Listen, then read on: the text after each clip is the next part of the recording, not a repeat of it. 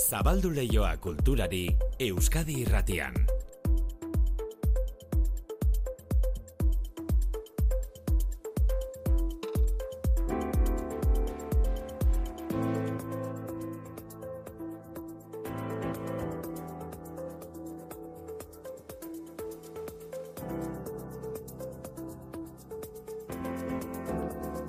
Zabaldu dezagun ba kultur leioa Euskadi Irratia Manuetxe sortu arratsaldeon. Kaixo maite arratsaldeon. Filip Oianburu dantzari eta koreografo hundiaren izena ekarri diguzu lehen eh, gogora.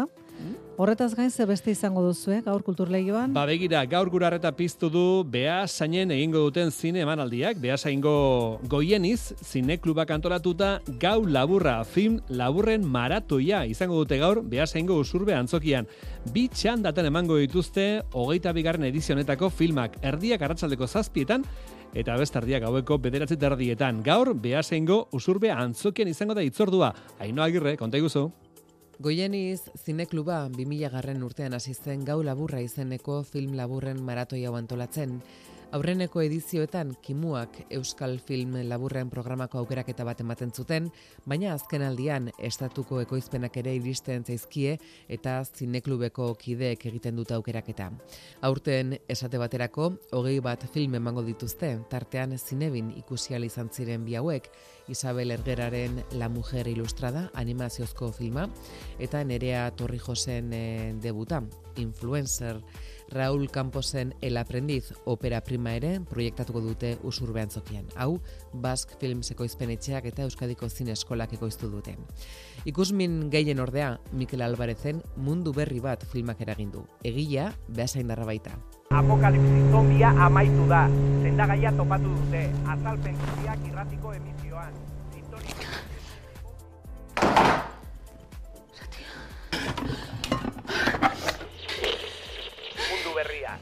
Erdi baten ura irakiten jarri eta 600 miligramoko ibuprofeno txikitu batekin nahastu behar da. Apokalipsi zombiari hogei urtez bizira unostean, janari bilketatik etxera itzultzean, hartaburu zuri baten ozkada jaso du loinazek. Bere buruaz beste egitetik gertu dagoela, plaga amaitu dela jakiten du. Sendagaia topatu dute eta etxean duenarekin prestatu dezake. Mundu berri bat du aurretik. Hala ez? Loina zarratibel, zabaldu batean mesedez, bankutik nator. Bankutik? Bai, martxan jarri gara berriro eta gure bezeroak bisitatzen gabiltz datu basea eguneratu asmoz.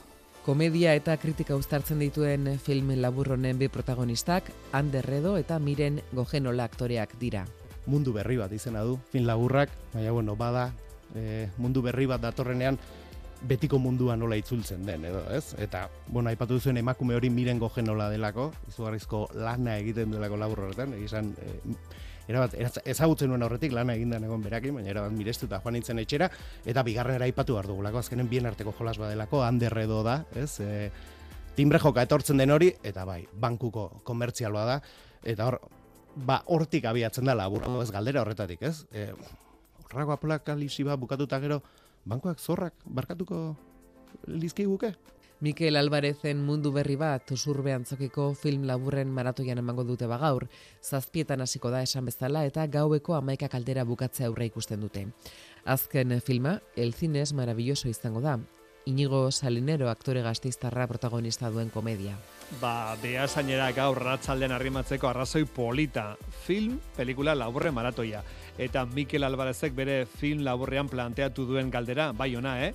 Apokalipsia etorriko balitz, banketxeek zorrak barkatuko aldizkigukete, Bueno, apokalipsia etorri bitartean gu behintzat jarrai dezagun, jarrai dezagun gure bidea egiten. Euskadi irratian kultur leioa. Manu Etxezortu. Gurekin Miren Zeberio, Miren Kaixo Arratsaldeon Kaixo, arratsaldeon. eta Enrique Solinis, Enrique Zarmoz. Soinu bat airean gora gora, zeru izaren albora. Krisketen, krasketen zora zora, iargiaren altzora. Alakin kirrin ala kunkurun, alakin kirrin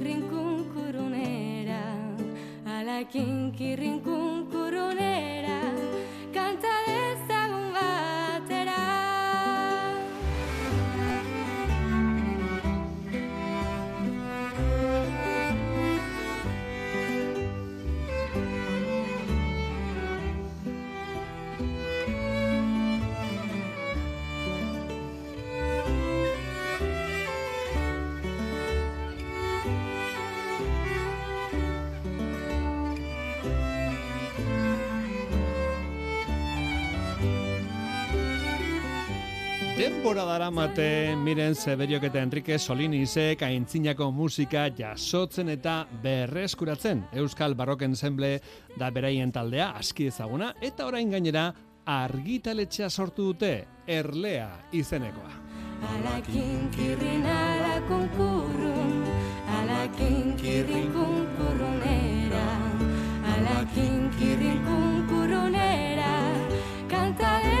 batera. Bueno, erlearen ziztada edo erleak heltzea ez da atxegina izaten, baina zuen erlea miren ez dia bezain gozoa, ez da? Bueno, ba, egia esan gustatu. Erlean izena pentsatu genuen argitaletxeako, ba, erlea, bueno, zuk esan duzun bezala, ziztada eman dezak erleak. Bai. Uzet gutxitan gertatzen da hori, Ja, ez? bai. Baina bestalde ba, hori gauza polita sortzen ditu, ez? Eh, Eztia eta beste hainbat argizaria. Mm.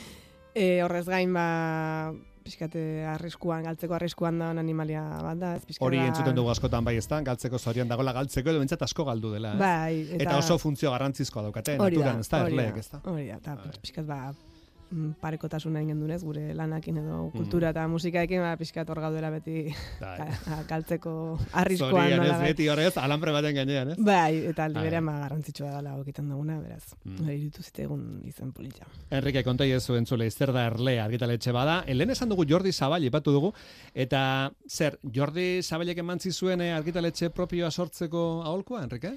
Ba bai, eta beak esan ziten nik posatu nion ba, jarraitzeko bain arte beakin atera ditegu disko batzuk, e, lauspa bost, eta hurrengoan ja bea lan gehiagi dauke, lanpetu dau, e, ez dauka demora askorik igual ba, beste proiektu bere proiektuaz aparte hor beste batzuk ateratzeko, da nik esan nion, Bueno, ba, bea gustua nekin, eh? Ba, pizkatola egia esan asko eskertu, eskertu behar diotela, baina beak bultzatua sortu dugu minutu hau, eta gaineaz, esan behar dau, e, aste hontatikan ja, beak bere argitaletxe hortan mundu mailan beak argi, e, zabalduko dula, bueno, subproiektua, ez? Aha. Orduan horren horrek emote digu, ba, aukera paregabea, ez? Mundua begira. Gero esplikatuko dugu sub da, sub alandaluz gobernatu zuen gatibu baskoia. Hori da. Bai, eta zer da liburua eta...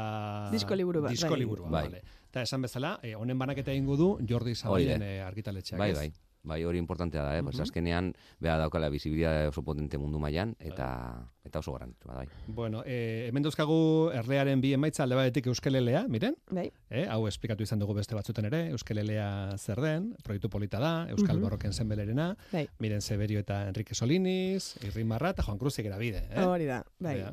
Ba, euskelelea izan zen Enriken ideia bat, Bai. instrumentua sortu zuen, e, pala itxurako ukelele bat. eta Hori da, ze, eh, jendere esplikatu bat zaio, bada, eh, liburu bat eta disko bat, baino instrumentu bat ere badago. Eh, Hori da. Euskelele izena duena, ez? Hori da, Bai. bai. Bai, bai, existitzea. Hain eskatu digu asko, gehiegi, uste teula gainezka indegula, baina bai, e, dira instrumento arte, artesanalak, poliki-poliki eginak, ez dauke zer ikusirik igual e, ukele normal batekin, ze hori Mm. saltzen die oso merke, egiten die produzio la serie baten, hoi die eskuz egindakoak, gainera irune, zera, iruretako la margotze ditu, eta horun bakoitza da berezile, oso onak, eta da pixkatola kapritxo modun, bueno, edo ja jotzen, jotzen baldin badu zerbait, edo ja zerbait e, baldin badakizu, ba, hortako propio egin da, ez? Da, ja, tipo kapritxo modukoa, bai. Beraz, nik eh, oparitu ezakete euskelele bat eh, eskatu liteke. Bai, Euskelele bai, ez? Zartzen zea erlean.esen, geure argitetxe txiki hortan, da, bertan, esango dizugu zein behar dan, eta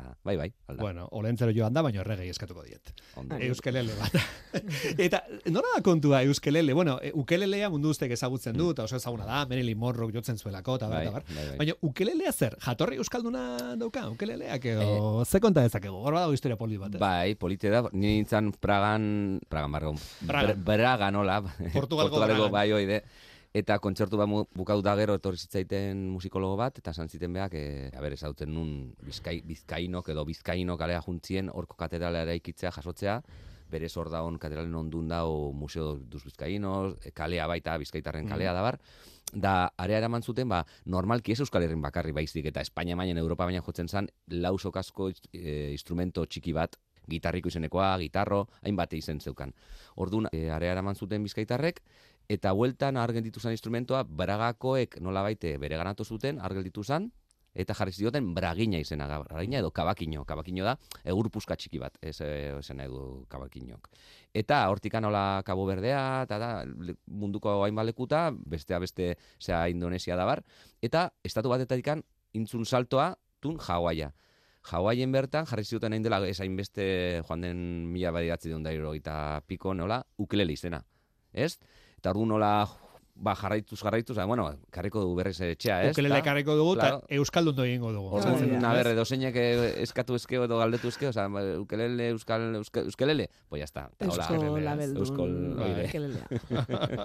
Beraz, euskelelea da oparitu genezaken instrumento bat, lutier batek egindakoa, bada disko liburu bat, eta emanaldi bat ere bada, ez? Ibilizarete euskelelea emanaldiarekin ere, ez da? Mire? Bai, bai, bueno, ia esan lehen biziko aldiz ingen duela, duela lau bat urte gurumen ikastolan tolosan.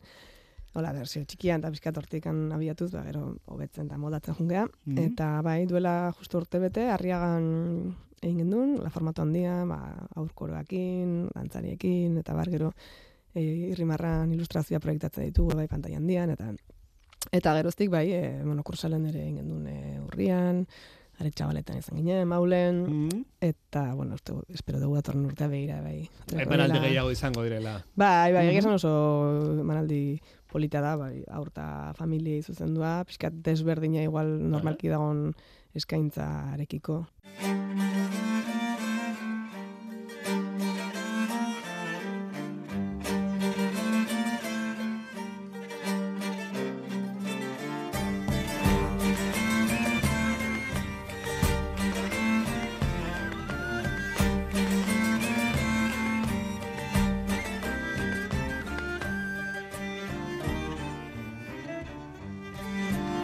Musika honekin imaginatzen dugu gure burua gaztelu batean. Hori da, bai, bai, hori da, justo ipuñaren sarrera nola, bai, Bai, ematen dion doinua. Mhm. Oso polita da.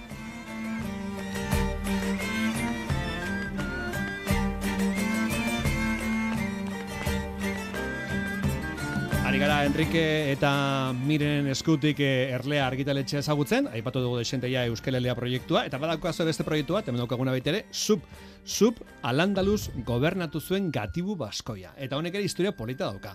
Emakume badago tartean, emakume Euskaldun jatorriko emakume bat, iritsi zena Alandaluzeko buruzagi garrantzizko bat izatera. Bai, hori da, efectivamente, hola da. Ez da, guztiz ez ezaguna, bezain Ez da ipuin bat, zoragarria. benetako historia? Bai, bai, bai, bai. Bai, bai, hor dago liburu hortan, ba, disku liburu hortan, hor de, ba, saltzen die testoak, eta, bueno, egin dugu ikerketa, ja, bueno, historiologikoa eta musikaldetikan ere, testu ingurun jartzeko, ikonografiko ere, ze hor ikustea digunun, da, baina pertsona ezuk esan dagoa, da oso ez ezaguna, bezain zoragarria, da esklabu neska bat, hola, baitua, e, ardiaron. e, Jatorri Euskalduna zeukana, hoi da. eh, Nafarroko erresuman jaioa edo. Eh, bai, baleike, eh, dakigun bakarra, eh, eskrizkributan azaltzen den bakarra da, sub albaskun zila. Euskalduna zala. Hoi daki, orduan ja, hori ko- dakigu. koka daikegu nahi dugun lekun, ez? Nafarron edo Euskalo, ez? Orduan, beha hor zeonaren esklabua, hoi zen behar da, hoi al, nora baite ez da mm, ipuin polit, ba, bueno, nola ikus daikegu nola ipuina, baina, bueno, egia esan, eh, esklabo izatetikan, eh, ez dakit dintzun beha, bueno, maite mindu intzan nola kalifa berarekin, eta izan zituen bi seme, bigarrena, bo, bueno, aita, bigarrena zeukanen nola maika urte gutxi gora bera, aita kalifa hoi hiltzan, eta orduan, ba, bueno, e, zu gizeneko neska honek e, lortu zuen, ba, erregentatzea nola baite, lagun berri batekin almanzon izeneko e, lagun horrekin, eta ora saltzen da, esku, e, oza, manuskito guztietan, e, harritzekoa da. Ba, bueno, eta egia esan, mm, nik uste, eba, ikusita modu errez baten era, esan daikegula, historian zehar Euskal Herriko personaje importantenetako gutxine izango dela. gabe, ez? Jatorri Euskalduneko emakume bat heldu zen Hoi da. Alandaluzeko erregina izatera, edo bentsarango buruzak Bai, bai. izatera, ez? Bai. Bai. Izugarria historia, polita da. Bueno, jendea zetu batuko du, proiektu honetan, miren? Ba, bueno, guk normalki egiten dugun bezala, gai baten ingura, masaiatzen ga musikan bitartez eta Bizkat garriko testuen bitartez eta hola, ba, irudikatzen, ez, e, historia hori edo garai hori. Eta kasu honetan bada historia kokatzen maiga, maikagarren mende inguruan, eta beraz bada, ba, pixkaten antzinako, bueno, euskal jatorriko tradiziozko pieza batzu daude, baita ere a- alandaluzeko musika, saiatu da pixkat ikertzen ez nola mm. sonatu alko zungare hartako musikak edo. Eta gero baita erdiaroko ba, kodize de las huelgas eta kantigas de Alfonso el Sabio, eta bueno, idatzita iritsi zaizkigun musika kultoko hainbat pieza ere bai, ez? Nesketa hori baita ere bai, badaude garaiko narrazio be, berai buruz zuzenen hitz egiten dutenak ez daude asko, baina bueno, bai kontestuan jarri dezaketena bere pertsonaia eta baita ere ba Julio Soto e, bertso pare bat egin zitu, ba garaiko Gregoriano doinu batzuen gainean eta pixka labur biltzen du ba zuben historioa edo gogoeta batzuk ite ditu Zuk inguruan. Al bai. Gobernatu zuen gatu baskoia. Barrike Soliniz eta Miren Severio eskarrik asko gure etortzagatik urte berriari eskatzen diozu eskatzen diozu zerbait o desioren bat, proiekturen bat, asmoren bat. Jarraitza lan egiten, gozatzen alden neurrin, mendia juten eta aurrera. Eta musika jotzen eta ikertzen Bai, eta hor bar, ez? baldin bada bai. Eh, norbaitek, Osasuna, pakea eta zorientasuna. norbaitek salsatu nahi bali badu, erlea.eus, Hori da. Bai, eh, bai, erlea.eus, hor informazio guztia, zuen Bai. proiektu buruz, erlea.eus. Eh, Miren Severio eta Enrique Soliniz eskarrik asko gure Bai. Urte berri on. Bai. Berdin.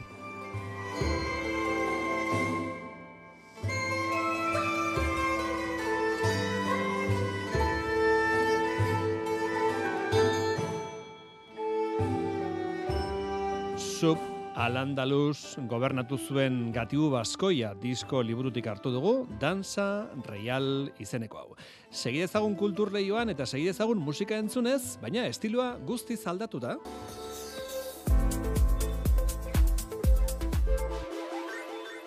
Betagarri taldekoek sei urte daramate elkarrekin oholtzara igo gabe, ba berriz igotzekoa dira datozen asteetan. Itzulera hau behin behinekoa da, taldekideak berriz elkartuko dira taldearen hogeita amargarren urteurrena ospatzeko. Lehen bi kontzertuak ostiral eta larun baten emango dituzte betagarri taldekoek gazteizen. Ondoren, atarrabien emanaldi bat eskeniko dute eta Bilbon beste bi kontzertutan joko dute. Betagarrien itzulerak ikusmina eragin du. Honezkero, entzun, atarrabiako kontzerturako sarrerak baino ez dira geratzen. Oier Narbaiza, konta iguzu.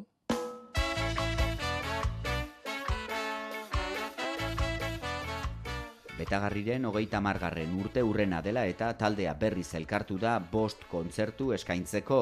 Azken aldiz, lakuntzan jo zuen 2000 eta emezazpian, atortxurrok jaialdian. Sei urtez, geldirik egon ondoren, datozen asteotan bost zuzenekotan ariko dira elkarrekin, Iñaki Ortiz de Bilalba abeslaria, Iker Uriarte bateria jotzailea, Josu Izagirre basu jotzailea, Aitor Agirre gitarra jotzailea, Unai Lobo trompeta jotzailea, David Gabina saxofoi jotzailea eta Mikel Sanz tromboi jotzailea.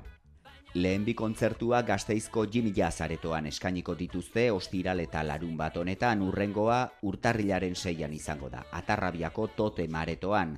Azkenik urtarrilaren amabi eta amairuan Bilboko kafean zokian joko dute.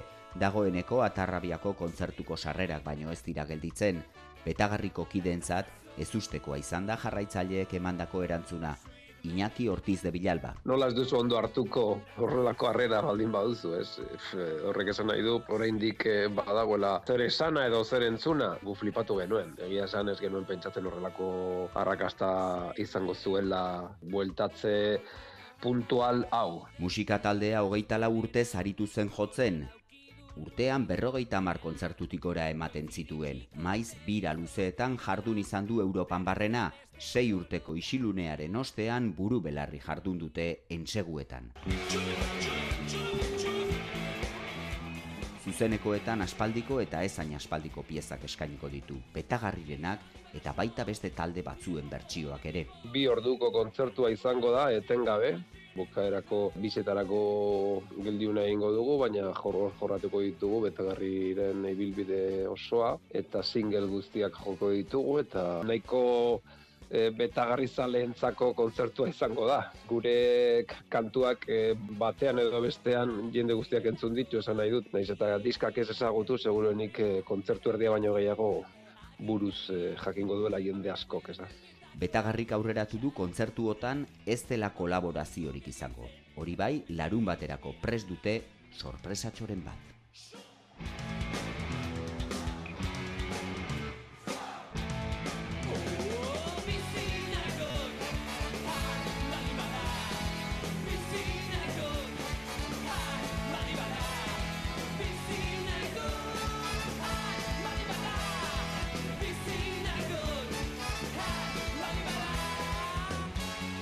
Betagarri taldea. E, egun hauetarako beste proposamen bat magia Bilboko Euskalduna jauregian magiaren nazioarteko gala izango da. Hirugarren urtez egingo dute galau eta aurrekoetan esango dugu arrakasta nabarmena izan duela. Aurten nazioarteko lau ikuskizun izango dira. Ala nola desagerketa mentalismoa umorea edo sabeliztunak izango dira. Larun baten izango da magia jaialdia Bilboko Euskalduna jauregian. Euskairatia Bilbon Iker Zabala.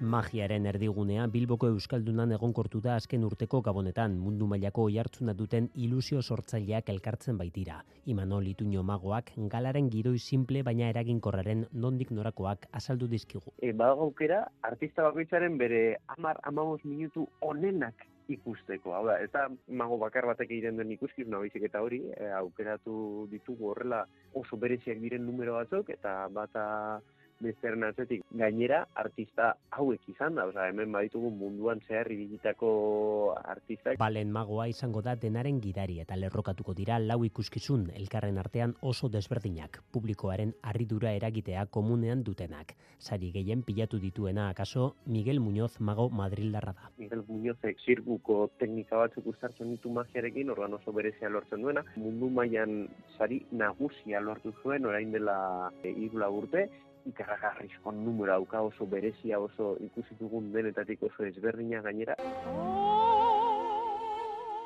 Zenaidak trapezio eta magia ustartzen ditu bere ibilbidean Tim Burtonen pelikuletan lan egin izana dago esaterako. Eta esoiko ikuskizuna ere izango da, opera kantua beste alor batera eramaten duen artistarekin. Celia Muñoz, ventrilokoa, e, sabeliztun bat ere egongo da, begira, sabelistunak ikustea zaila dela, munduan zehar ibiltzen da ere bere sabelistunkeriak egiten. Ramoan Alegria bikoteak bestalde kutxa ikuskizun klasikoak birformulatzen ditu umorea erabilita. Fisem Europa sariaren irabazleak izan dira. Ekimenaren xedea da magiaren disiplina aldarrikatzea lehen mailako esena ikuskizun bezala. Gogoratu magia jaialdia urterokoa Bilbon Euskalduna jauregian larun batean izango dela. Euskadi irratian, kultur leioa antzerkia ze hitz egin dezagun antzerki generoari buruzko gogo eta paperean jasoa. Ander Lipus, aktore eta antzerkilariak antzerkiaren korpus teorikoa eta bere esperientziak uztartzen dituzten bi liburu argitaratu ditu. Lipusen ustetan beharrezkoa zen euskaraz antzerkigintzaren inguruko gogo eta egitea. Liburuak Euskal Herriko antzerkizale elkartearen eta susa argitaletxaren eskutik plazaratu dira. Informazioa Ester Morelagak. Euskaraz antzerkia ikasteko aukerarik ezegoela jabetuta, Ander Lipus aktore eta antzerki zuzendaria korpus propia sortzea erabaki zuen. Bidea luzea izan da alere garatzen ari den korpus horri forma ematen lagundu dioten hainbat egitasmo sortu ditu bidean. Arte errama Euskal Laborategia edo antzerkiola esaterako, baina korpusa falta. Horretan lan egin du azken bost urteetan. Bitakora kuadernoa, hau da lehen liburua sortzeko Juan Ibarzabal Bustarriren bertsogintzako liburua eta Konstantin Stanilabskiren un aktor se prepara izan ditu eredu. Oier Gilan Euskal Herriko Antzerkizaleen elkarteko editorearen hitzetan entzungo dugu liburu bakoitzak gordetzen duena. Lehenengoan, bitakora kuadernoa, liburukian autobiografia bat, topatuko dugu, pusen ibilbidearen erretratu bat, eta horren bitartez, esango nuke, azken amarkaetako antzerkigintzaren eta kulturgintzaren retratu bat ere, ez? Bigarnak berriz, antzerkiaren labirintuan bi, artedrama baten bila, bi atal, lehenengoan, nik uste, antzerkizalen disfruterako gida moduko bat, kontzeptuak, gogoetak, bigarren bloke handian topatuko ditugu Lipusek bere ibilbide osoan idatzetako artikuluak. Liburuok baliatu ditu Lipusek bide artistikoari buruzko gogo eta egiteko antzerkiari buruzko teoria ezberdinak asaltzeko eta ezagutu dituen pertsonaiei buruzko mapa bat egiteko. Horretaz gain, Euskal Herria antzerkiaren bitartez hitz egiteko tresnak ere badaudela erakutsi nahi izan du Lipusek. Eta azken batean baitugula tresnak gure herriai buruz hitz egiteko antzerkitik eta hori nahi izan dut nire liburu hontan e, erakutsi. Azkenean antzerkia gauza oso simplea da eta da izpilu bat non e, herria agertzen den forma ezberdinetan. Antzerkiaren laberintoan bat, bitakora kuadernoa eta antzerkiaren bitakoran bi, artedrama baten bila liburuak Euskal Herriko Antzerki Zale Elkartearen eta Susa argitaletxaren eskutik argitaratu ditu Ander Lipusek, Ganbila Antzerki Bildumaren aintzinean.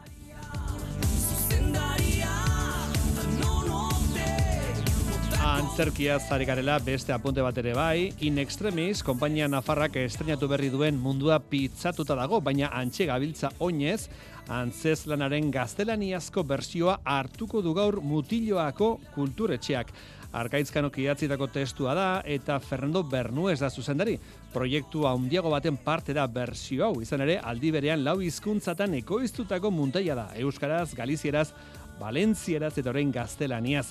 E, zuzendaria denetan da berdina, baina bakoitzak bere ezaugarri bereziak ditu jantzitegia, aktoreak, oier zuniga in extremis konpainiako kide da kontatzen diguna da oiana izeneko hamar urteko aur batek egoera traumatiko bat bizi du, ez? Eriotza bat, dolu bat pasatu behar du eta nola aurkitzen duen e, bide hori egiteko bagiltzarria liburuetan, ez? Eta hori ikusita nola bere aitak animatzen duen nola baita eskutuan, ez? Eta bidaltzen dizkion paperezko hegazkinak literatur kodeekin edo edo destifratu behar dituen ba, esaldiekin edo dena delakoa. Ez? Gaur ratzaldeko seietan gaztelaniazko bersioa oholtzaratuko dute mutiloan eta bihar ordu berean eta leku berean e, txantxakaren euskarazko bersioa ikus ahal izango da. Mundua pizzatuta dago baina antxe gabiltza oinez.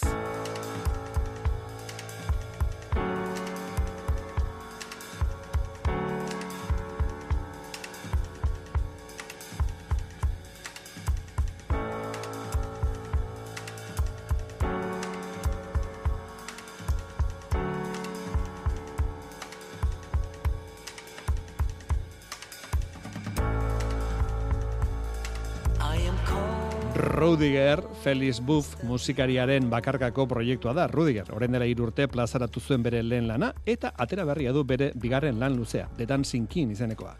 Iruñeko zentral aretoan ariko da gaur Rudiger, Santas Pascuas deitu dioten jaialdian izango da emanaldia, eta gainera Lisabok disko berria ere aurkeztuko du Iruñean, kontraste polite egingo dute, Rudigerren musika elektroniko eta meslari hau, eta Lisaboren musikaren estanda zuzeneko oso indartxo dokalako Lisabok. E, bi aukerak esan bezala, gaur, Iruñeko zentral aretoan. Gogoratu bihar iruñetik jardungo dela maite hartola, goiza gaur albiztegi eginez, ordu baten eta ordu bietan bihar iruñetik egingo du saioa, bihar udaletxean biloko iruñako udaletxean izango delako notizia.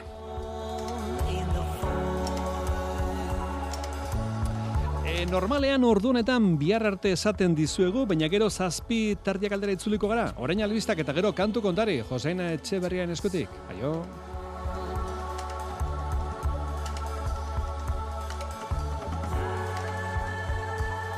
round